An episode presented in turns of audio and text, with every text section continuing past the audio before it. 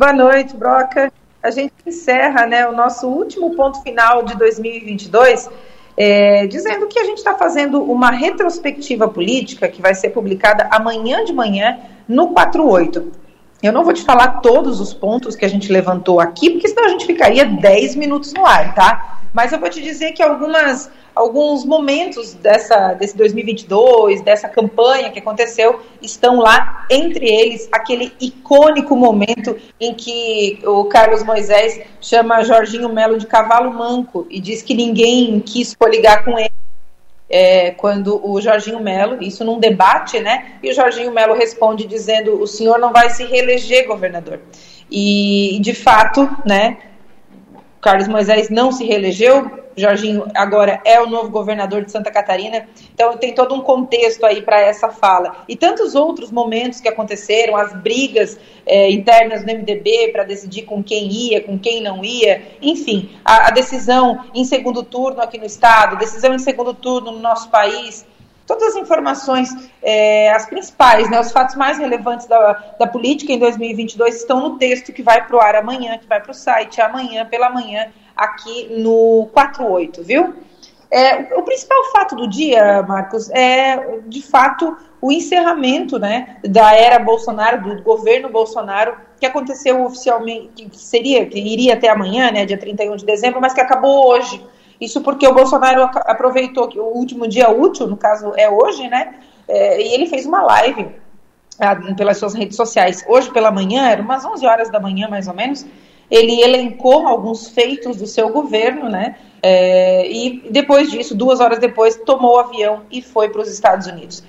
A gente acompanhou a live, eu acompanhei a live e ouso dizer para você o seguinte: eu acho que o Bolsonaro perdeu tempo demais durante o seu mandato é, alimentando a briga entre direita e esquerda e acabou perdendo tempo e não divulgando os feitos que fez, né, o, o, trabalho que fez durante o mandato. Nenhum presidente passa pelo, pela presidência e não faz nada, isso não existe, né? É, até porque o presidente não trabalha sozinho, ele não existe sozinho lá. Então, sim, tem, tem muitas coisas feitas é, no governo Bolsonaro e que não foram, é, as pessoas não, não, entenderam que aquilo foi feito. Eu acho que essa é foi uma falha, uma das falhas que levou o Bolsonaro à derrota, tá? Perdeu tempo demais discutindo, brigando, alimentando é, picuinha e acabou sendo derrotado.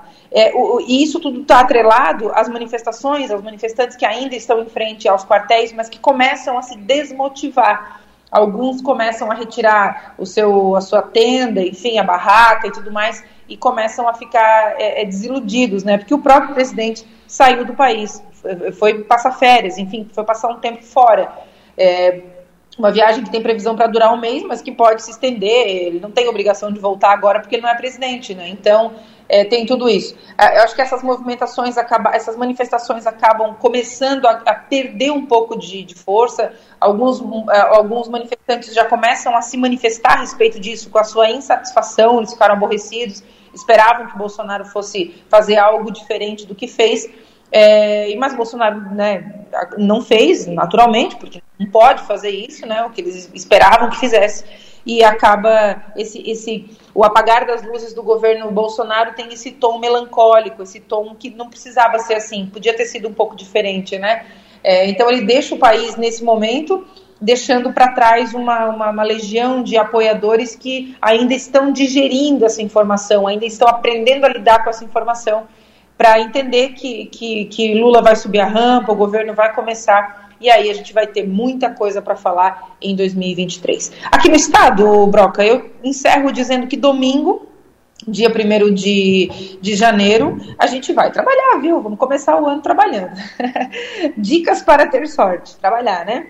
A gente vai trabalhar domingo porque a gente vai para Florianópolis cobrir a posse do governador Jorginho Melo, né? E a gente também vai ter uma equipe fantástica aqui no estúdio, vai ficar no estúdio transmitindo também a posse do presidente Lula. Então nós estaremos lá, Delor Lessa, o Piara Bosque e eu, presencialmente, vendo todos os bastidores, vendo tudo que vai acontecer.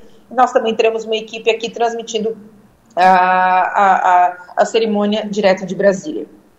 Eu me despeço por aqui, nesse nosso último ponto final de 2022, com o coração agradecido, cheia de, de agradecimento por esse espaço, por esse momento, é, pela oportunidade de estar aqui. Não é o meu local oficial, né? Esse é um espaço que é de Adelor Lessa, esse comentário é do chefe, e estou aqui com muito amor, é, não substituindo, né? Porque a gente não substitui, mas tentando contribuir de alguma forma, trazendo as informações de política, é, que em breve vai estar com ele de novo, viu, Marcos Broca? É, e também dizendo que é um prazer trabalhar contigo, primeira vez que a gente trabalha junto, então, mais uma vez, seja muito bem-vindo.